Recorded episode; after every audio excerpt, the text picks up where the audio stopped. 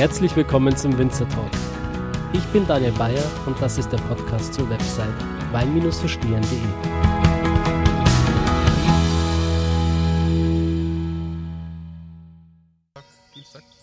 So, die Kirche läutet Runde 2 ein. Wir sitzen immer noch in der Natur, Clemens und ich.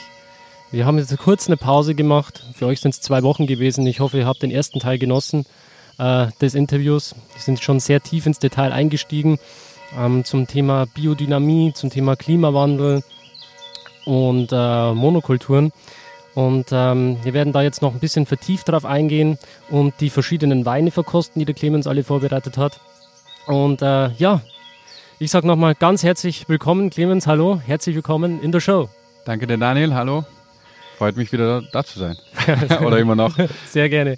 Äh, wir waren eigentlich stehen geblieben ähm, bei einem Thema, das jetzt dann äh, in Richtung Tiere geht. Also welche Bedeutung äh, spielen die Tiere für euch auf dem Weingut? Welche Tiere habt ihr und ähm, welchen Nutzen haben diese für euch? Mhm. Also kurz nochmal, die Glocken gehen jetzt lang, gell? Könnte, könnte sein, dass das jetzt noch das ist also 15 Minuten durchgeht. Ist okay, das ist der Auftakt für die neue Folge. ähm, also Tiere, Tiere bei uns im Weingut spielen jetzt vielleicht noch eine kleinere Rolle. Irgendwann hoffentlich noch eine viel, viel größere. Ah, ist doch jetzt schon fertig. ähm, wir haben jetzt ja, so um die 20 Kühe und Ochsen. Haben jedes Jahr eigentlich so um die 3, 20, 30, 40 äh, Schafe bei uns im Weingut äh, durch die Weinberge laufen. Und dann, ja klar, Hennen haben wir und äh, Pfauen und äh, Gänse und so weiter, Laufenten. Aber jetzt mal die wichtigste Rolle spielen wahrscheinlich schon die, die Schafe, aber eigentlich fast schon die Kühe. Äh, wie in der letzten Folge schon angeschnitten, wir haben ja diese Zusammenarbeit mit dem Käser begonnen, der uns jedes Jahr die, ja, so zwischen, äh, ja, einige der Jungtiere, einige trächtige Kühe bringt und eben auch unter anderem Ochsen. Und vor allem dieses Ochsenprojekt ist relativ neu, weil er mich irgendwann dann im Laufe der Zusammenarbeit ähm, angerufen hat, Alexander, und gesagt hat, oh, bah, jetzt habe ich schon wieder dieses Erlebnis gehabt. Ähm, jetzt kam der Transporteur und ich hatte eben einen Stier, äh, er hat einen Stier bekommen, also eine seiner Kühe hat einen Stier bekommen. Und ein Käser braucht eigentlich normalerweise keine Stiere oder keine Ochsen nicht.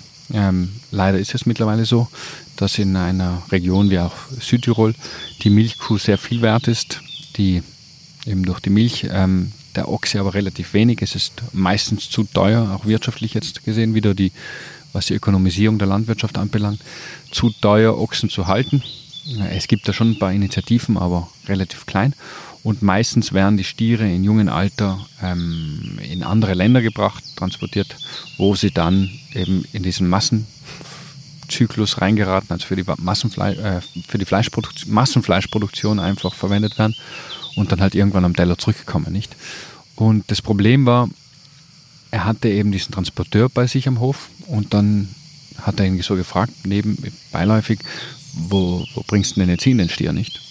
Ja, jetzt irgendwie geht jetzt nach Polen oder so.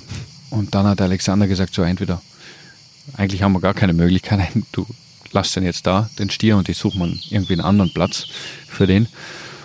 Und er hat dann rumgetüftelt und wusste jetzt nicht ganz genau, was mit dem Stier dann, was er dann damit tun soll. Und dann kamen wir eben ins Gespräch.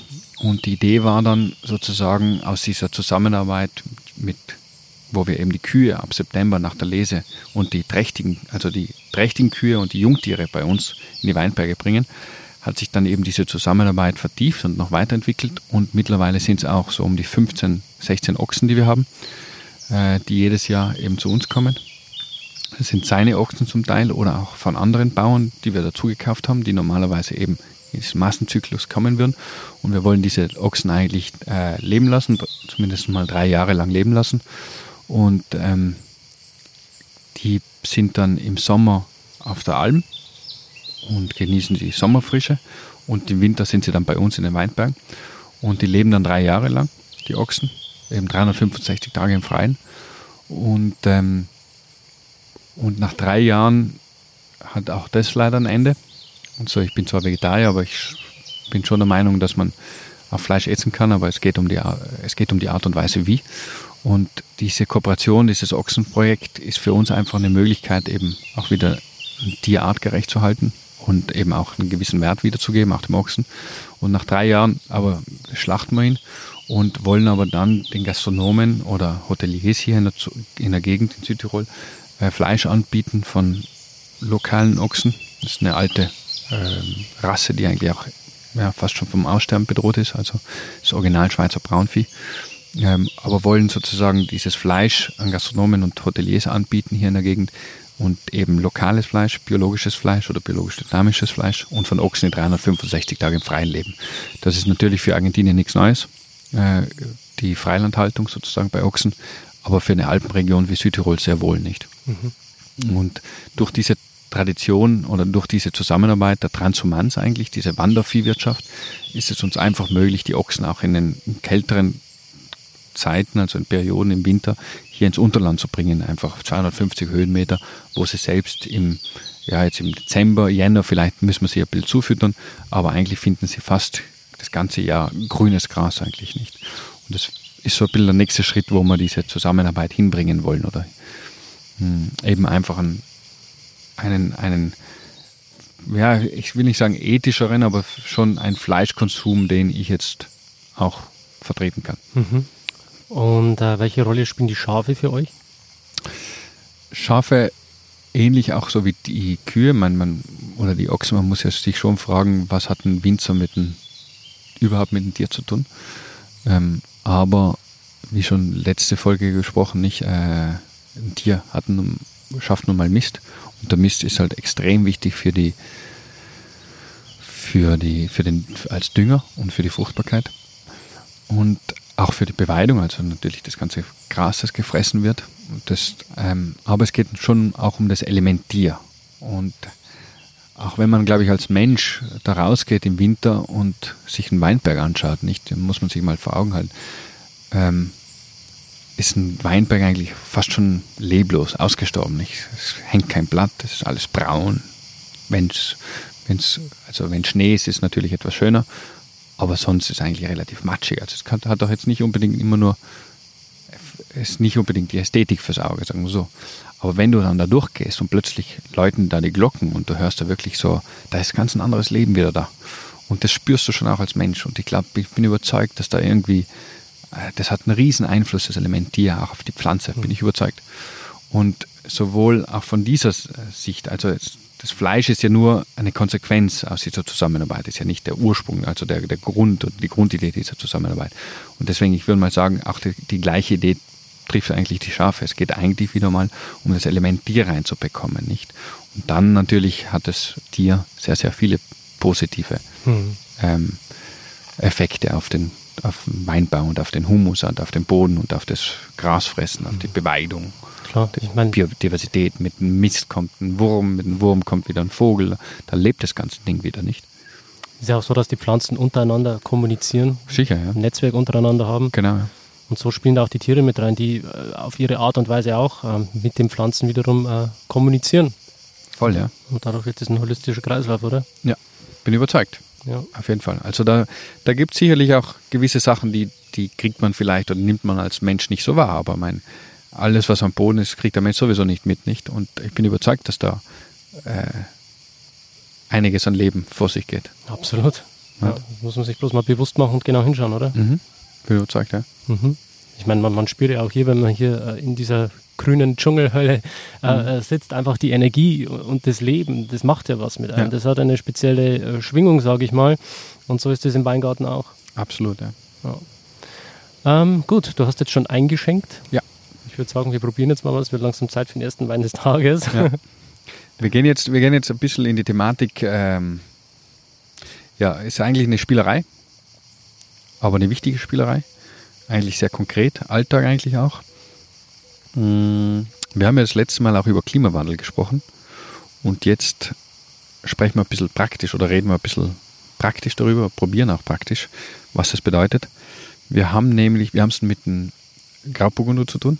Also wir probieren jetzt drei Komponenten vom Bohrer. Bohrer ist, Bohrer ist äh, unser hochwertigster Pinot Grigio, Grauburgunder. Ähm, und wie schon davor gesagt, Wein ist ja immer eine Summe an Komponenten. Wir gehen jetzt nicht da raus in Weinberg und sagen so, Tag X, wir lesen jetzt die ganzen Reben und die ganzen, also die ganzen Trauben und bringen alles in einem Mal rein und da geht das alles dann durch, sondern es geht schon darum, eben wie auch das letzte Mal angesprochen, um Lesezeitpunkt, um äh, Höhenlagen, um Boden, um Böden und so weiter und so fort. Also es ist eine riesen Summe an Komponenten, nicht? Und diese Komponenten gehen auch weiterhin, gehen auch, ziehen sich auch im Keller durch, nicht? Und das Problem ist jetzt, äh, was wir in Südtirol haben, wir sind eine Alpenregion, aber es wird einfach wahnsinnig warm da. Wir haben ja 300 Sonnentage, ähm, aber Bozen zum Beispiel als Stadt an sich ist ja eine der wärmsten Städte Italiens. Wärmer aus Palermo, oder? Ja, zum so, Teil so sagen die immer im Bozen. Ja. Krass, nicht? Also wir sind im Norden, oder, aber wahnsinnig mediterran. Und natürlich als Weingut versuchen wir schon immer die Frische, die, die Präzision, diese Vertikalität in den Vordergrund zu stellen, nicht? Jetzt ist natürlich die Frage, Ruhländer oder halt Grauburgunder, Ruhländer ist der Begriff für Grauburgunder hier in Südtirol. Oder vielleicht auch noch irgendwo anders, aber auf jeden Fall sagen wir dazu Ruhländer.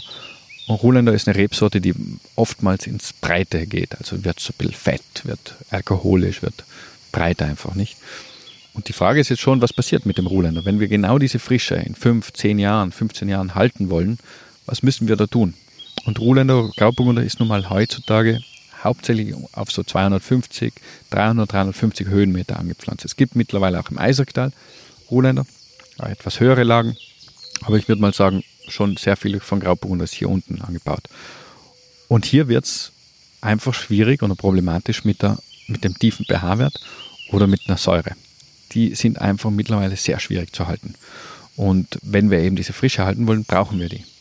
Und deswegen, was wir hier machen, wir können natürlich auch hoch hinaufgehen. Das ist möglich, aber da haben wir die Problematik, haben wir letztens schon angesprochen, nicht die Problematik mit dem höher raufgehen auf der Suche nach höheren Weinbergen oder äh, Lagen, ist einfach, dass du eine Monokultur, wie kann man das sagen, die Monokultur auch auf eine Lage bringst, wo sie eigentlich, wo es, wo Weinbau eigentlich vielleicht auch nicht hingehört oder vielleicht auch nicht hingehören muss. Es ist immer ein Eingriff des Menschen, nicht?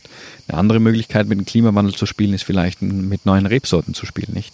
Wie gesagt, vielleicht haben wir in Zukunft äh, statt Grauburgunder oder Chardonnay hier auf 250 Höhenmeter, vielleicht haben wir Tanat oder Assyrtiko oder, oder nur mehr Chenin Blanc da stehen, nicht? Kann ja auch sein. Aber wenn wir mit Grauburgunder weitermachen wollen, dann müssen wir uns einfach die Frage stellen, was müssen wir im Keller vielleicht tun, um diese Vertikalität und diese Spannung beizubehalten. Nicht? Und deswegen, was wir jetzt hier vor, vor uns haben, das erste Glas ist Grauburgunder, Boro Pinot Grigio, klassisch ausgebaut. Das heißt, die Trauben wurden gelesen, so Mitte August, also ich glaube 2018er Jahrgang, waren das erste Glas, wurden die Trauben vom ersten Glas in etwa um den 20. gelesen, sagen wir so. Ähm, genau, klassisch ausgebaut heißt, die Trauben kommen rein in den Keller, werden gepresst, dann fängt's, werden sie ähm, abgezogen, in ein großes Holzfass gegeben oder auch zum Teil Stahl, beides. Aber hier sprechen wir jetzt vom großen Holzfass. Ähm, und dann geht die Gärung los. Spontangärung, also keine Hefen werden zugesetzt. Das ist ein biodynamischer Wein. Und dann geht's los und dann bleibt der auf der Hefe oder auf der, äh, für über mehrere Monate, nicht? Der zweite Wein ist eigentlich ähnliche nicht der gleiche Weinberg, aber sehr ähnliche, also immer die gleiche Zone, also immer, wir sprechen immer von hier, Margreit, 250 Höhenmeter, Kalkboden. Ähm, und hier aber bleibt der Wein, also kommt, werden die Trauben gelesen, in die Presse gegeben, aber wir schalten die Presse erst am nächsten Morgen an. Das heißt, der, der Wein, der Most bleibt zwölf Stunden in Kontakt mit der Schale, was ja normalerweise bei Weißwein sofort getrennt wird durch das Pressen bleibt hier zwölf Stunden in Kontakt mit der Schale. Dann wird er abgezogen, großes Holzfass und bleibt dann dort mehrere Monate. Auch wiederum Spontangärung. Der dritte Wein kommt rein, Trauben kommen rein hm, und hier wird per Hand ein großes Holzfass mit zum Teil ganzen Trauben gefüllt. Das heißt, bis zu einem Drittel füllen wir ganze Trauben, Stängel und Schale und geben dann Most dazu. Mhm. Und das heißt, der Most, diese Komponente, die dritte Komponente, bleibt bis ja, zwischen sechs und acht Monate, je nach Jahrgang, in Kontakt mit der ganzen Traube, Stängel und Schale. Und diese, ähm, drei Komponenten, sind jetzt die drei wichtigsten Komponenten vielleicht, ähm, aber nicht die einzigen. Also Bohrer an und für sich besteht dann aus 20 Komponenten, aber ich würde mal sagen, das sind die drei wichtigsten. Mhm. Und jetzt meine Frage an dich, was spürst du für, was schmeckst du für Unterschiede? Ähm, nicht, es geht jetzt nicht um das, ähm, nicht zu stark um das Sensorische, ob jetzt eins mehr nach Holunderblüten oder eins mehr nach, äh, keine Ahnung, Veilchen schmeckt oder riecht, sondern es geht mir um deine Wahrnehmung. Mhm. Ähm, wie nimmst du die Unterschiede wahr? Vor allem was Frische, Präzision, Länge, Komplexität anbelangt. Mhm. Ähm, ja. Okay, dann würde ich mal sagen, jetzt starten wir mal damit. Starten wir mal. Auf jeden Fall. Das ist sehr interessant für mich. Danke für die Gelegenheit. Bitte. Freue dich nicht zu früh. Mhm. Also der erste Wein, ähm, vielleicht kurz trotzdem mal zur, zur Primärfrucht. Wir haben einen schönen Apfel auf jeden Fall, gelben Apfel hätte ich gesagt. Und äh, am Gaumen eine wirklich, ähm, ich würde schon fast sagen, rassige Säure. Also sobald man den Wein ähm, runtergeschluckt, beziehungsweise in meinem Fall ausgespuckt hat, wird sofort der Speichelfluss ausgelöst und das spricht dafür eine sehr hohe Säure. Also würde ich sagen, dass der Wein auf jeden Fall einen sehr hohen Säurewert hat. Mhm. Ähm, es, äh, wenn man den ähm, wieder ausgespuckt hat, ähm, vibriert die Zunge noch so ein bisschen. Mhm. Ja, beim, beim zweiten Wein finde ich, jetzt schmeckt man schon, dass der diesen äh, Schalenkontakt auch hatte. Ähm, er ist ähm, cremiger auf jeden Fall als der erste, er hat einen Schmelz. Er ist ähm, von der Säure her schon auch immer noch, äh, ich würde sagen, eine mittlere Säure. Die ist schon noch da, aber wesentlich milder als der Wein zuvor. Ähm, die Apfelaromatik, die man beim ersten hatte, die tritt ein bisschen in den Hintergrund auf jeden Fall. Beim dritten Wein habe ich jetzt ein Aroma in der Nase. Das ist auf jeden Fall eine Frucht. Ich würde sagen, das geht in so einen sehr reifen Apfel vielleicht rein. Vielleicht auch in eine gewisse exotische Note vom, vom Mundgefühl hat man fast das Gefühl, wirklich auch Grip zu haben. So eine leichte, saft, äh, sanfte Tanninstruktur, vielleicht sogar erkennbar, wirklich sehr, sehr fein. Ähm, aber wieder mundfüllend, beziehungsweise ein bisschen cremiger.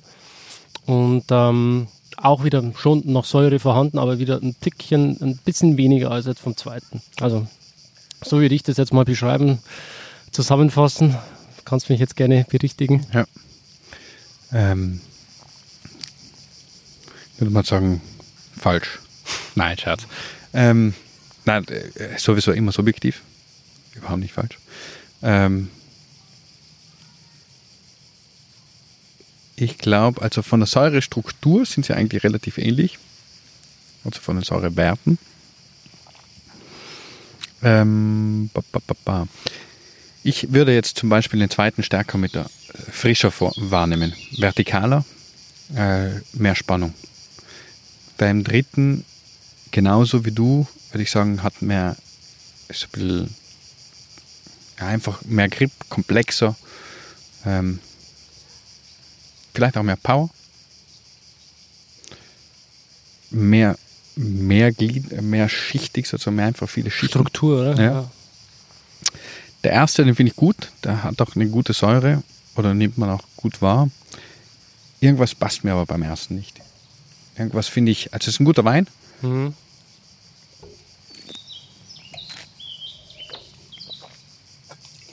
Aber irgendwie etwas einseitig vielleicht. Hat eine schöne Säure, ja, stimmt, gebe ich dir absolut recht. Aber irgendwie fehlt da was. Es fehlt da irgendwie das Vibrierende, finde ich. Das Lebendige. Mhm. Das, das, das ist das aber, was ich im Spannung. Nachhinein dann trotzdem schon noch beschrieben habe, gell? Wie meinst du? Äh, wenn man den Wein dann runtergeschluckt hat oder ausgespuckt hat, find, dann kommt trotzdem noch dieses Vibrierende. Ja, aber ich finde es noch zu schwach. Okay. Ich finde es noch zu schwach. Aber der Ansatz ist schon da. Ja, der Ansatz ist da, ja. Mhm. Hingegen beim zweiten finde ich das, äh, finde ich vertikaler, finde ich schon mehr dieses, ähm, ja, der Jo spricht oft von, von einem Bild, ist vielleicht einfach zu erklären. Ähm, oder jetzt auch über den Podcast von so einer Schnur, die unter Spannung steht. Beim ersten hast du diese Schnur, die steht schon auch unter Spannung, aber in der Mitte hast du so einen leichten Bogen, also da fällt sie so leicht ein. Und das, der, das zweite hast du für mich viel stärker die, die Schnur, die richtig, da zieht es an zwei Enden. Viel mehr Spannung, finde ich. Zinn, Also dieses Scharfe auch. Mhm. Nervig. Nervig, genau. Nervig, genau. Und jetzt probier mal, jetzt probier mal einen, einen kleinen Schluck von Nummer 2 in Nummer 1 zu geben. Jetzt sind die Gläser schon leer. Ja, dann warte, dann hole ich noch. Oder ich gebe dir von mir ein bisschen Mhm. was, wenn's. Also die mischen dann quasi, meinst du? Ja, genau. Krass. Also ich würde mal jetzt, mach du so, wie du willst. Mach du, was glaubst du, was glaubst du, wenn du jetzt 1 und 2 zusammengeben würdest, Mhm. was glaubst du, wie du die Frische erhöhst? Also die jetzt einfach wirklich zusammenschütten? Du kannst ja, du kannst ja Proportionen, kannst ja du selber wählen. Achso, ich soll jetzt quasi das so zusammenschütten, dass ein harmonisches Bild entsteht. Im Sinne der, der, der Frische, der Lebendigkeit, der Vertikalität. Ja. Wie viel würdest du von Nummer 2 in 1 dazugeben? Äh, Ich würde andersrum gehen. Ich Okay. würde würd äh, wirklich so, mh, also wirklich nur einen kleinen Spritzer vom ersten in den zweiten geben. Okay. Also die Grundbasis ist für die Basis, Grundwein sollte für dich 2 sein, Ja. weil dir der am besten schmeckt. Mh, vielleicht nicht unbedingt, weil er mir am besten schmeckt, aber ich finde, der kann einfach noch dieses, ähm, äh, diese Frische vom ersten gut vertragen. Aber nicht, nicht zu viel. Also ich würde jetzt da mal hergehen und ja, wirklich so ein, Bayern- jetzt hast du, jetzt würde ich mal sagen, 30 Prozent ist jetzt vom ersten. Genau. Genau. Dann probiere ich das jetzt mal. Probier mal. Jetzt haben wir eine schöne alte Wespe da. Willst du das da auch mal so probieren? Ich würde es anders probieren. Jetzt lass ich, jetzt probieren wir mit meinem Mhm. anders und jetzt gebe ich so einen kleinen Schluck in Nummer 1. Also ich Mhm. würde jetzt mal sagen, probieren wir mal so. Also du hast jetzt ungefähr äh, 20 Prozent Circa, ja? von Würde zwei ich mal in sagen. gegeben. Genau. Das ist schon was anderes in der Nase jetzt wieder. Ja. Was findest du, wie sich die Nummer 1 verändert? Wenn du dich jetzt zurückerinnerst, Mhm. 1 war, hast du gesagt, eben schon rassige Säure. ja, du hast es genau richtig gemacht. Ich habe es komplett falsch gemacht. Ähm, Nein, überhaupt nicht. Also es gibt, es gibt da kein richtig oder falsch, gar also, nicht. Mir, also, mir schmeckt jetzt subjektiv das, was du gemischt hast, besser. Okay. Ähm, ich finde, das hat jetzt dem äh, ersten äh, Wein das Rassige rausgenommen. Dieses, wo mir schon fast zu rassig Zu war von der Säure, okay. genau. Äh, hat den Wein jetzt wirklich ähm, harmonisiert, sage ich mal. Also es ist jetzt wirklich, Aber hat, hat denn auch die Spannung gelassen, oder? Oder sogar gegeben? die Spannung ist noch da. Ja. Die Spannung ist noch da. Also hat die Schnur straffer gezogen. Noch straffer. Genau. Genau, und das ist unser Ziel. Wir wollen eigentlich noch, die, die Straffheit der Weine wollen wir eigentlich fast schon nervig bis zum Exzess treiben, nicht? Also diese Straffheit, die, die suchen wir einfach in unseren Weinen. Und deswegen war es, ist eben so die Nummer zwei in eins. Eins ist Grundwein, bis jetzt, heute noch. Vielleicht wird es in zehn Jahren mal umgekehrt sein oder in, drei, in fünf Jahren. Oder vielleicht wird Nummer drei, Komponente Nummer drei, die, die wichtigste Komponente sein. Im Moment haben wir, spielen wir eigentlich noch hauptsächlich mit eins und geben dann zwei dazu. Und jetzt probieren wir mal drei hinzuzugeben. Okay. Das können wir wieder in, meinem, mach- in meins machen oder machen wir in beide. Mach du mal in, in deins und dann probieren wir es auch wieder so 20 Prozent von Nummer drei. Da muss ich rein, gell? Okay.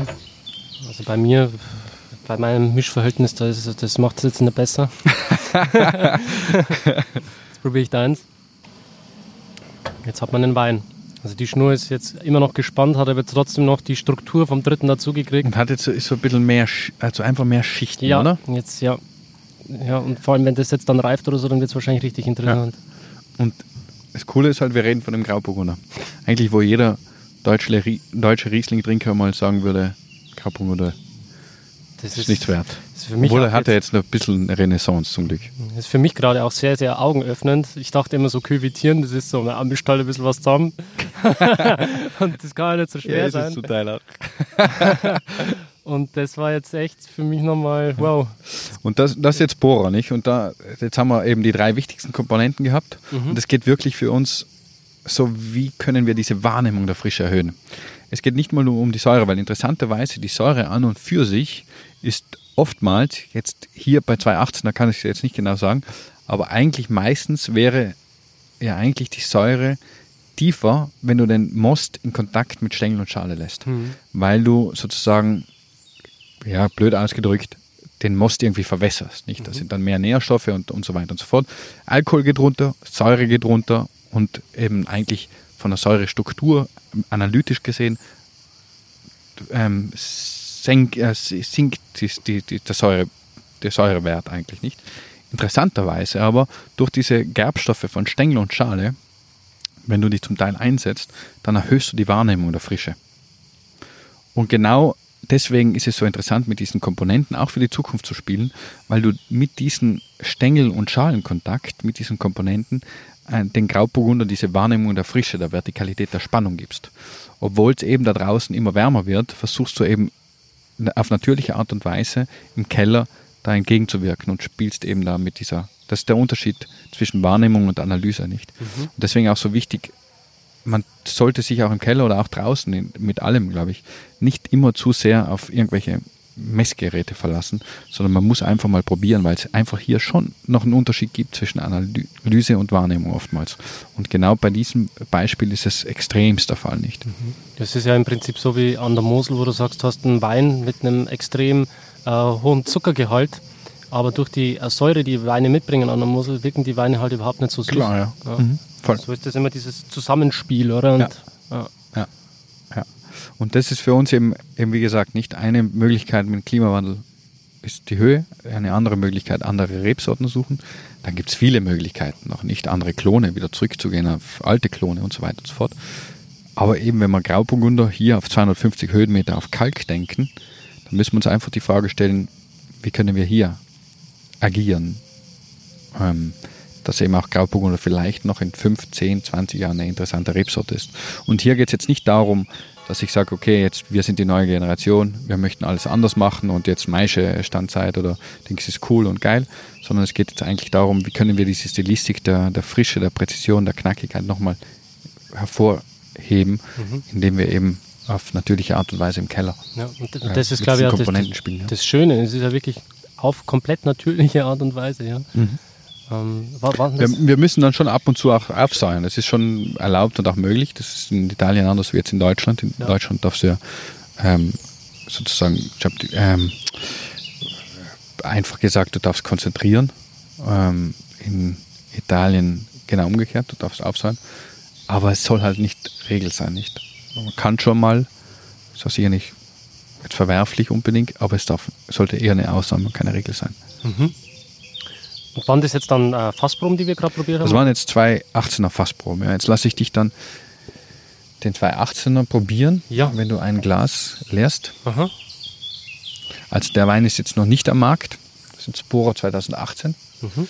Und hier sind wir circa, wenn ich jetzt von den drei Hauptkomponenten erzählen kann, so bei die 60 Prozent erste Komponente, also klassisch ausgebaut, 20 Prozent ähm, kurzer, kurzer Schalenkontakt, äh, Komponente 2, mhm. und 20 Prozent von der dritten Komponente, also lange auf Stängel und Schale, sechs mhm. bis acht Monate. Okay, dann zum Wohl. Zum Wohl. Und so jedes Jahr agieren wir eigentlich dann aufs Neue, nicht auf den, auf den Jahrgang, schauen schon davor, was wir, wie wir selektieren wollen, was wir auf der Schale und was wir auf Stängel lassen wollen, um einfach sozusagen jedes Jahr auch eine ähnliche Stilistik aus, äh, auszuarbeiten, nicht? Oder hervorzuheben. Das ist extrem interessant. Ähm, was bedeuten die Symbole auf dem Etikett?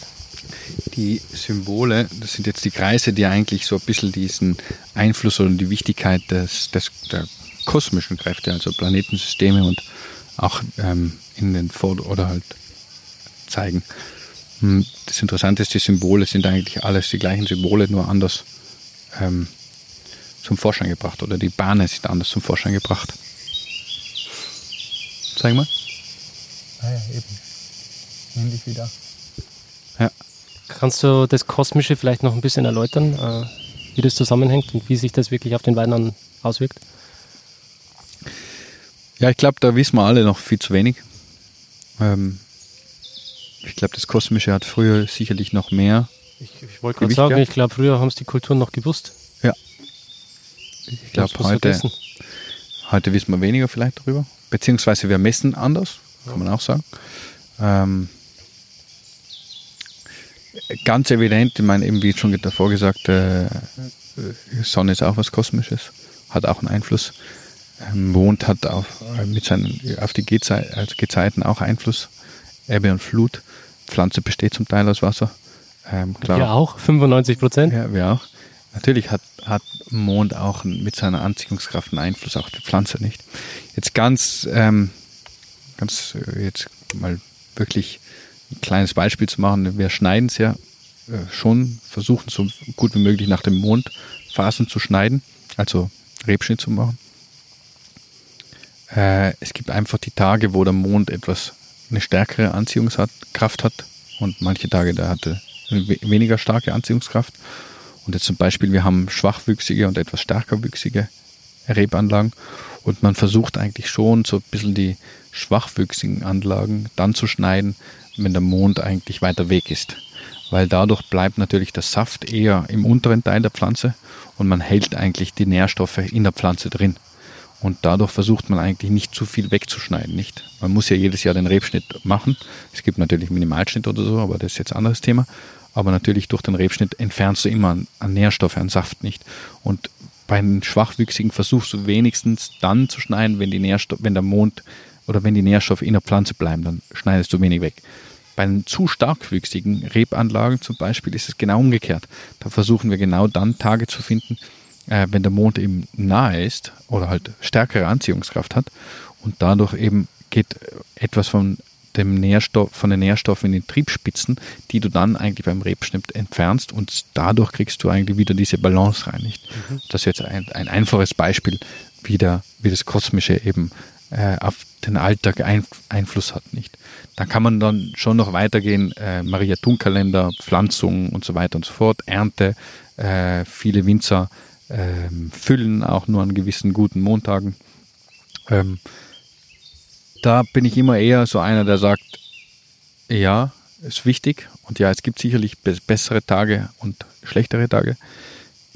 Man muss dann aber schon auch, auch Acht geben, wie weit man geht.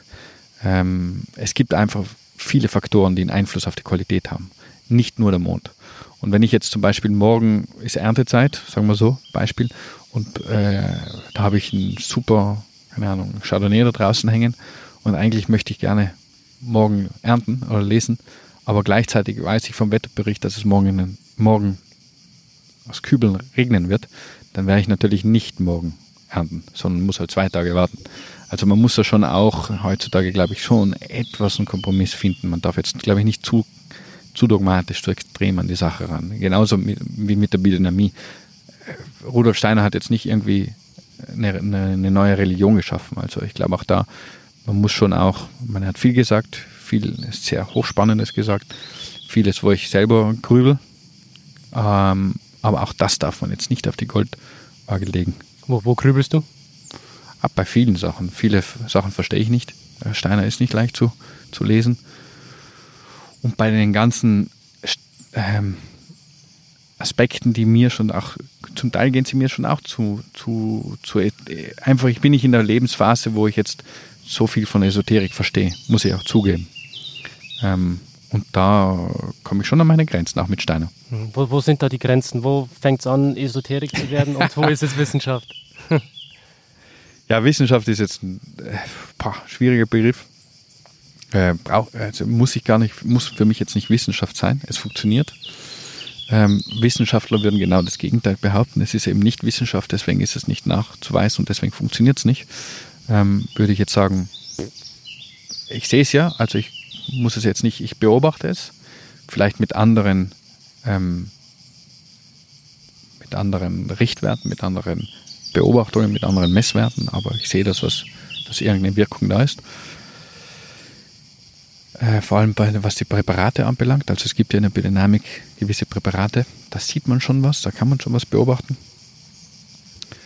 Das hat für viele vielleicht einen esoterischen Charakter, auch wenn man jetzt die Präparate um 5 Uhr in der Früh rühren geht, ähm, bei einem richtigen Mond.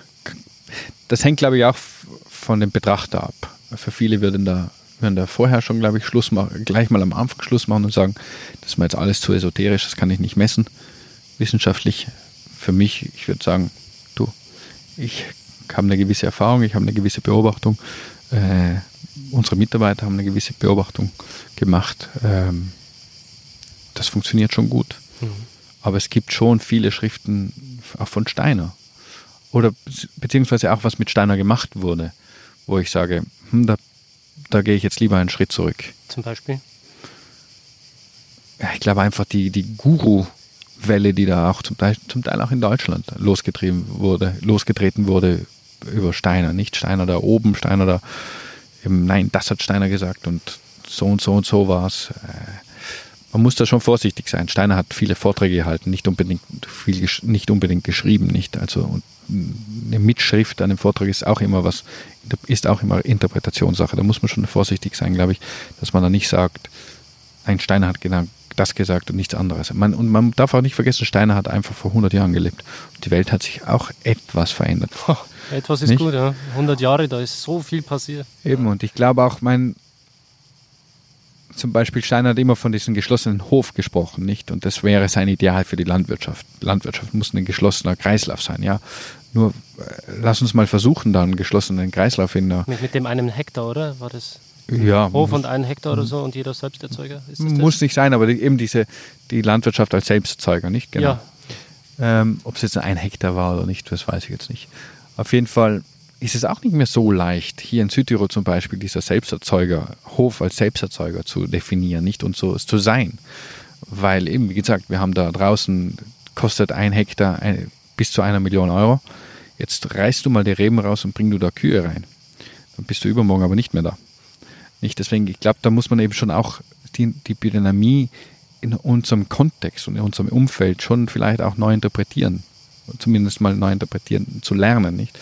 weil äh, es geht halt nicht mehr so einfach wie früher, in gewissen Art und Weise diesen Hof, in gewisser Art und Weise diesen Hof zu aufzubauen.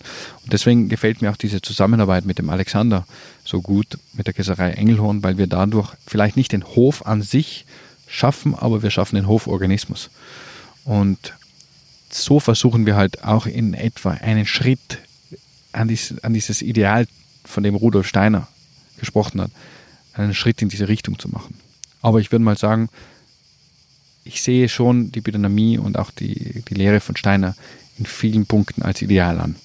Und Ideal ist einfach oftmals was, dem du näher kommen kannst, aber vielleicht erreichst, erreicht, erreichst du es nie nicht. Das kann mhm. schon auch sein. Okay, also auch so eine Art Vorbildfunktion dann quasi.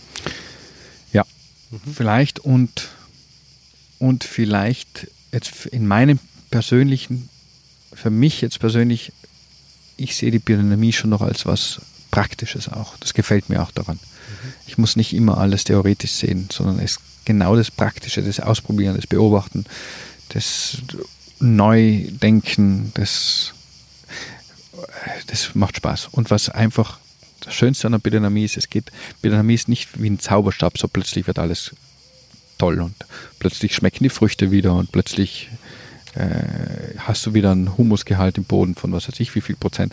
Nein, aber das Spannende ist an der Biodynamie, du lernst schon einfach den Horizont oftmals zu weitern und du gehst halt nicht auf den Traktor und spritzt Herbizide aus, sondern du musst dir halt überlegen, was machst du stattdessen. Und du bringst auch keinen, keine Ahnung, mineralischen Stickstoff dazu, sondern musst dir halt überlegen, wie kannst du über Einsaat, über Leguminosen, über Knöllchenbakterien, äh, das ist ja im Biologischen genauso wichtig, ähm, wieder diesen Stickstoff reinbringen, nicht? Und äh, über dieses Nachdenken schaffst du auch schon mal eine ganz andere Qualität. Mhm. Ein anderes Bewusstsein, eine andere Qualität. Geht mit den Gedanken los, oder?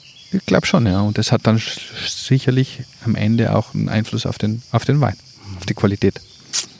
Clemens, jetzt stell dir mal vor, der Rudolf Steiner geht jetzt gleich hier um die Ecke, kommt kurz aus dem Jenseits vorbei, setzt sich zu uns an den Tisch und du hast die Möglichkeit, ihm eine Frage zu stellen. Welche wäre das? Ich weiß es nicht. Ich glaube, das ist schwer zu beantworten. Ah, ich fragen?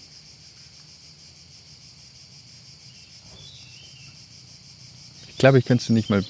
Ich weiß nicht. Ich weiß nicht mal, ob ich ihm eine Frage stellen würde. Es wäre mir vielleicht scheißegal. Nein, weil ich eben, das wäre mir schon zu viel, so dieses Meisterhafte. Meister, was hast du damals gesagt? Gib mir doch die Antwort. Ja. Ich denke einfach nicht, wenn ich an Steiner denke, denke ich nicht an sowas, an dieses Meisterprinzip. Deswegen wäre es mir eigentlich auch, habe ich nicht mal dieses Verlangen, ihm eine Frage zu Oder stellen. vielleicht irgendwas, wo du sagst, das hast du jetzt noch nicht verstanden. Vielleicht hast du das nochmal erklärt oder so.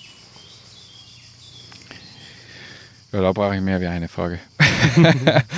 da habe ich viel nicht verstanden, meine ganze Präparate, die Wirkung, die, das Kosmische, das, die Einfluss, die, die, die Gedanken über die Planeten und so weiter und so fort. Das habe, da bin ich noch fern von Verständnis. Da wüsste ich nicht mal, wo anfangen. Bist du narrisch? Ist da dein Vater schon ein bisschen weiter? Weiß der dann noch ein bisschen mehr? oder? Vielleicht, ja. Kann so sein. Der Georg weiß natürlich sehr, sehr viel. Mhm. Georg Meissner. Ähm, den kann ich oft genug fragen also, und auf die Nerven gehen. Der weiß viel. Da gibt es schon viele Leute, die mehr, die viel wissen, mehr wissen, klar. Ähm, ja. Also brauchen wir nicht warten, bis der Rudolf Steiner aus dem Jenseits zurückkommt. ja, natürlich wäre es spannend, aber sagen wir so, das wäre jetzt nicht der erste Wunsch, den ich hätte in meinem Leben. In meinem Leben ne? okay. Ja, äh, ich glaube, du hast noch um eins zum Probieren, oder? Ja. Also wir probieren jetzt als nächsten, würde ich sagen, probieren wir einen, ähm, eine Piwi-Sorte, Ja. mit der wir jetzt auch eigentlich relativ wenig Erfahrung haben. Das ist Souvenir Gris.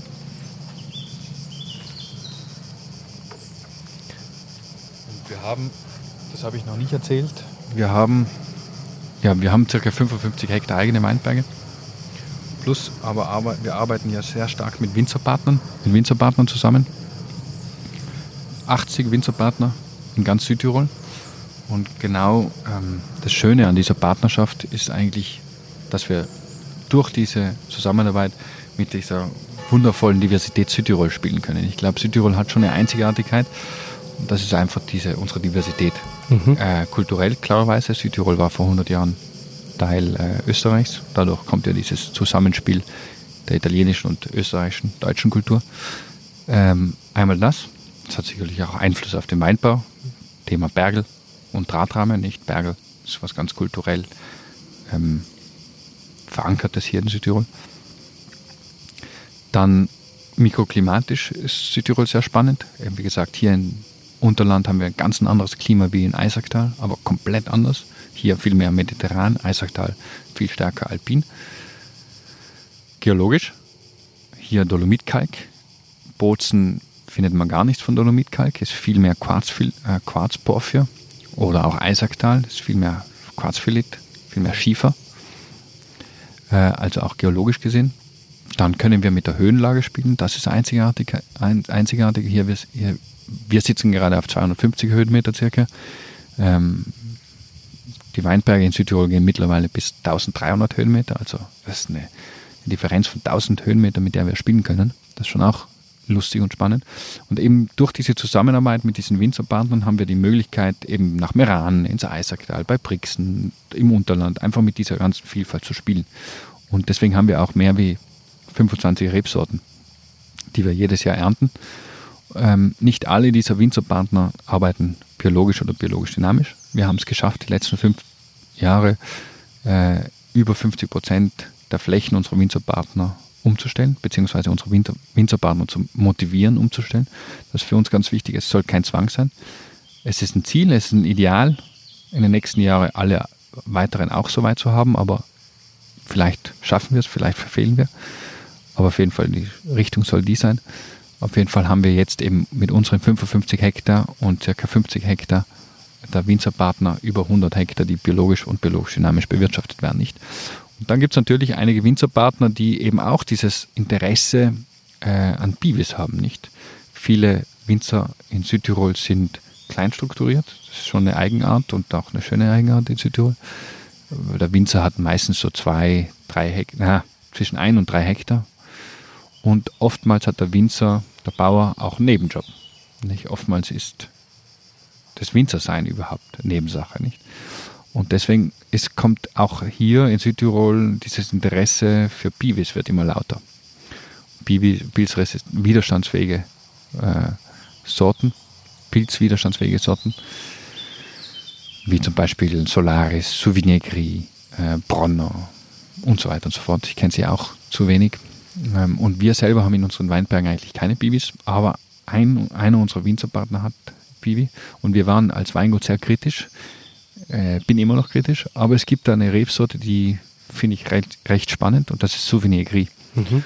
Und der Bauer, der Winzerpartner hat eben etwas Souvenir Gris und heuer zum, dieses Jahr zum ersten Mal geliefert. Und wir haben dann gleich gesagt, okay, wir müssen probieren. Wir müssen sie kennenlernen, die Rebsorte. Und wir haben zwei verschiedene Souvenir Gris gemacht. Einmal Su und einmal Suma. Das sind zwei Kometen. Wir haben eine Linie, die heißt, die nennt sich Kometen. Ähm, das sind bei uns eigentlich Experimente. Ein Komet ist eigentlich auch von der Geschichte her immer etwas, was so am Himmel steht, was dir so die Richtung, was dir die Zukunft zeigt, nicht auch von den ähm, Kometen, der eigentlich so die Richtung vorgab, den drei heiligen Königen, wo Jesus eigentlich geboren wird, nicht? Und von dieser Idee her eigentlich sind für uns Kometen Experimente im Keller oder im Weinberg, wenn es jetzt um Thema Klimawandel geht, um Phenolik geht, um neue Rebsorten geht und so weiter und so fort. Und ähm, jedes Jahr wählen wir zwischen fünf bis zehn Kometen aus. Ähm, die wechseln auch jedes Jahr. Also Kometen kommen und gehen. Die sieht man vielleicht mal wieder. Vielleicht sieht man sie nie wieder. Vielleicht sind ab und zu Experimente so schlecht, dass man sie gar nicht sieht. Also manche Kometen sieht man auch nicht.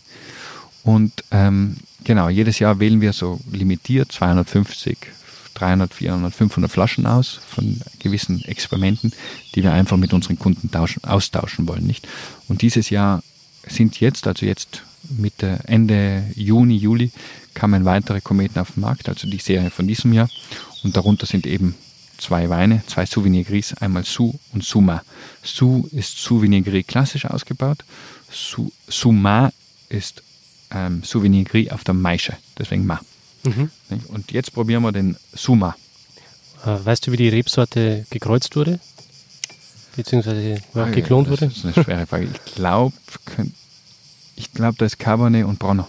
Mhm. Bin mir aber nicht hundertprozentig sicher. Da siehst du, dass ich selbst mit den Bibis noch relativ kann man ja googeln. Wenig Erfahrung habe. Genau, nee, kann man dazu hören dann googeln. Jetzt gebe ich dir einfach da in dieses Glas. Ja. Okay. Jetzt habe ich falsch gehalten. Jetzt habe ich nicht geschaut. Das war cool. Das ist das Corvina-System, oder wie heißt das? Corvin, ja. Corvin. Genau. Ja. Dadurch ist ganz gut, vor allem solche, solche Weine, ich schaffe es einfach dadurch. Ähm, Kometen sind rar, wie gesagt, das sind mal vielleicht ein Barrik oder zwei Barriks. Und die schenken wir eigentlich, eigentlich nur mit Corvin aus. Äh, erlaubt uns einfach über eine längere Zeit diese Weine dann auch offen zu halten. Mhm. Ja, das müssen wir hier rausschneiden, das ist wieder Werbung. Ah, ja, genau. Also, zum Wohl. Zum Wohl. Du siehst jetzt, ähm, nein, ich lasse dich beschreiben. ja. Primärfrucht. Wie gesagt, geht wieder in den Apfel rein. Ähm,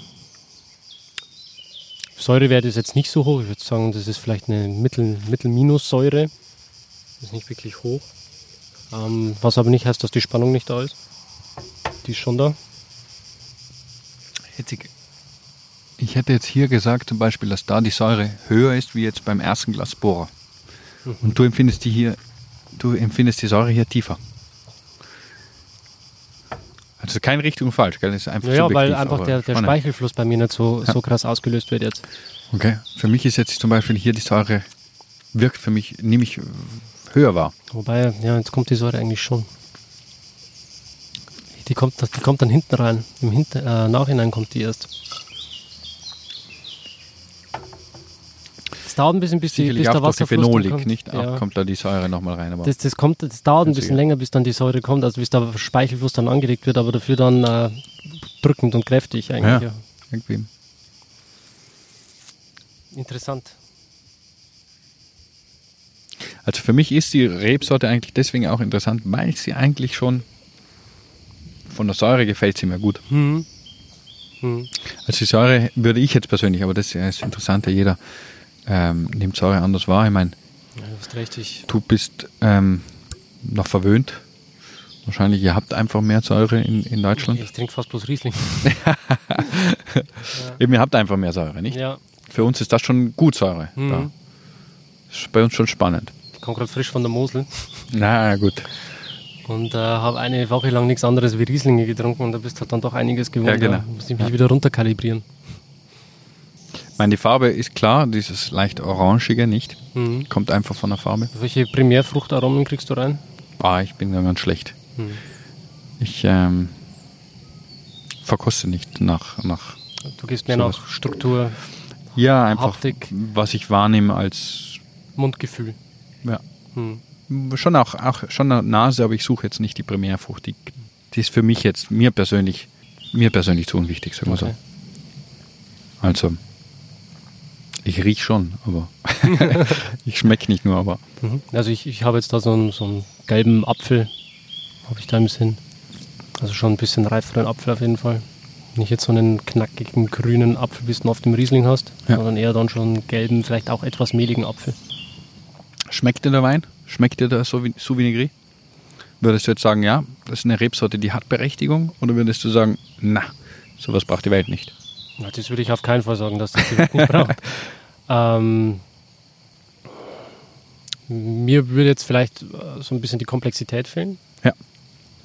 Das ist jetzt für mich kein äh, hochgeistiger Wein, wo ich sage, da setze ich mich hin vom Kamin und philosophiere eine Stunde lang über den Mhm. Wein, sondern es geht dann schon eher in die Richtung so, ja, äh, easy drinking. Ja. Eigentlich. Ja. Hat mit Sicherheit seine Daseinsberechtigung, es gibt mit Sicherheit Menschen, denen das schmeckt. Mhm. Gut. Wie, wie siehst du das?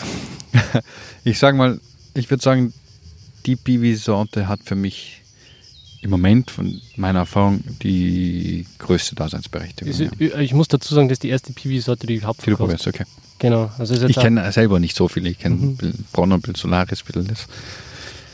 Aber die bis jetzt hat mir, hat, also finde ich, auch im Keller, für den Keller interessant, mit Mhm. der Ar zu arbeiten. Mhm. Ja. Genau. Ja. Auch von den Resultaten würde ich sagen, okay, da kann ich mir mal vorstellen, in die Richtung vielleicht irgendwann zu gehen. Mhm. Ich muss jetzt, ich suche jetzt sicher nicht äh, die nächste, also ich, ich rode jetzt sicher keine Fläche und, und setze jetzt sofort eine Bibisorte. Das nicht. Aber ist gut, dass man sich mal damit beschäftigt. Das auf jeden dass Fall. man, dass man ich auch. trotzdem bewusst bleibt und da in die Richtung Glaube ich auch, ja. schaut. Ja. Jetzt kommen wir mal eigentlich zu was Traditionellerem. Mhm. Ich würde jetzt abschließen mit dem Löwengang Chardonnay bei der die Verkostung. Gerne. Was Rotes machen wir dann beim Mittagessen. Ja, sehr gerne. Ähm, genau, abschließen würde ich mit dem Löwen, also die, die Verkostung abschließen würde ich mit dem Löwengang Chardonnay. Mhm. Ist für uns sicherlich einer der wichtigsten Weine, was die Geschichte vor allem anbelangt. War damals eigentlich auch so ein Experiment. Eigentlich auch war es damals in den 80er Jahren eher ein Skandal, weil man eben Chardonnay in Südtirol nie ins kleine Eichenfass gelegt hat, sondern immer nur ins große Holzfass. Ähm, war dann so der erste Südtiroler Weißwein oder überhaupt Südtiroler Wein, der außerhalb der Region äh, eine gewisse Bekanntheit erreicht hat. Damals durch, ja, vor allem äh, im Münchner Raum. Dann kam eigentlich, also erstens, ja, in Südtirol wurde er negativ getrachtet, Löwengang Chardonnay. Der erste Jahrgang war 84, kam dann 87 raus. Und dann durchs Dantris, durch unseren Partner Steines, kam der dann irgendwie, ja, hat er Gefallen gefunden. Durch den Heinz Winkler, Dantris vor allem. Und äh, genau, jetzt probieren wir den 216er Jahrgang. Hat sich eigentlich nicht groß verändert an der Stilistik, würde ich mal sagen, aber dennoch etwas verschärft in den letzten Jahren. Bis vor zwei, drei Jahren wurde immer so ein Drittel Neuholz verwendet. Mittlerweile haben wir da schon sehr stark zurückgearbeitet, zum Teil auch großes Holz mittlerweile, zum Teil, wenn neues Holz, eigentlich unter 10%. Und würde mal sagen, genau, es ist immer Chardonnay, schon Holzfass, aber eben schon nochmal die Schärfe, die, diese Vertikalität etwas unterstrichen, würde ich behaupten. Also jetzt probieren wir den Löwengang Chardonnay. Mhm. Ja, aber eigentlich schon alles gesagt. Dann zum Wohl. probieren.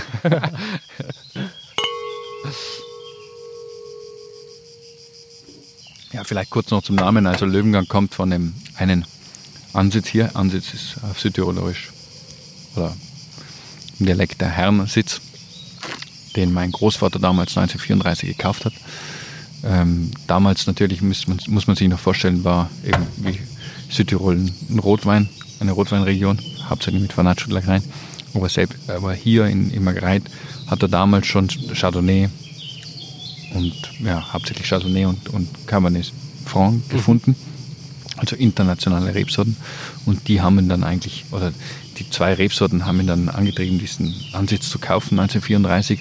Und dadurch hat sich dann langsam, langsam das Weingut von Bozen, wir, den Hauptsitz hatten wir bis 95 noch in Bozen, aber so langsam die letzten 100 Jahre haben wir uns immer stärker hierher runter zurückgezogen, bis dann 1995 mein Vater in Bozen alles verkauft hat und sich eigentlich den neuen Anbau, den Neubau, die neue Kellerei auch hier in Margrein gebaut hat. Mhm. Ja, ich durfte den Wein jetzt gerade schon mal probieren, wenn du äh, gesprochen hast. Ich finde, der hat ähm, so ein nussiges Aroma, auch ein bisschen butterig. Finde ich sehr schön, da ich auch keine Butter mehr esse, weil ich Veganer bin. Aber wenn ich das dann im Wein schmeckt, bin ich schon froh und dankbar. Ähm, hat einen schönen Schmelz am Gaumen und äh, trotzdem auch eine wahrnehmbare Säure. Ja. Also ein schönes Rückgrat, das dem Wein einfach nochmal die Struktur und äh, die, die, Stabilität gibt, die er braucht. Ja, das, das ist extrem wichtig. Nicht? Das Holz darf da sein, kann schon auch präsent sein, soll aber nicht dominant sein. Nicht? Ja. Ich bin jetzt kein Holzgegner, also finde ich auch schön. Also ein Burgunderwein hat was Magisches oft. Aber eben es geht um, wie das Holz integriert ist und eben, dass das Rückgrat dennoch die Säure sein muss. Genau. Voll, ja. Ja, ähm, ich würde sagen, nach zwei äh, Teilen, insgesamt jetzt dann fast zwei Stunden, sind wir am Ende unseres Gesprächs. Ähm, mich hat es wahnsinnig gefreut, dass ich bei dir sein durfte. War ein sehr, sehr interessantes Gespräch, hat mir auch nochmal die Augen geöffnet und äh, gerade die Piwi-Verkostung und ähm, das Küvitieren war für mich auch nochmal eine komplett neue Erfahrung. Mhm. Vielen Dank dafür. Ja, danke dir. Schön, dass du da warst. Vielen Dank. Ähm, Hast du noch abschließende Worte an die Zuhörer? Ja, mir hat es riesen Spaß gemacht, mit dir da mit den Mikros im Dschungel zu sitzen. ähm, und auch eben mit dir da ein bisschen zu verstehen, wie du die Komponenten siehst. Deswegen danke dir. Danke, dass du da warst. Und äh, jetzt können wir was essen. Jawohl. Und vielleicht noch was weiter probieren. Super. Danke. Vielen Dank. Ja. Tschüss, liebe Zuhörer. Ciao. Schön, dass du dabei warst. Wenn dir dieser Podcast gefallen hat, dann bewerte mich auf iTunes. Wenn du Fragen hast oder mehr Informationen zum Thema Wein suchst, dann schau auf meiner Website wein-verstehen.de vorbei. Bis zum nächsten Mal.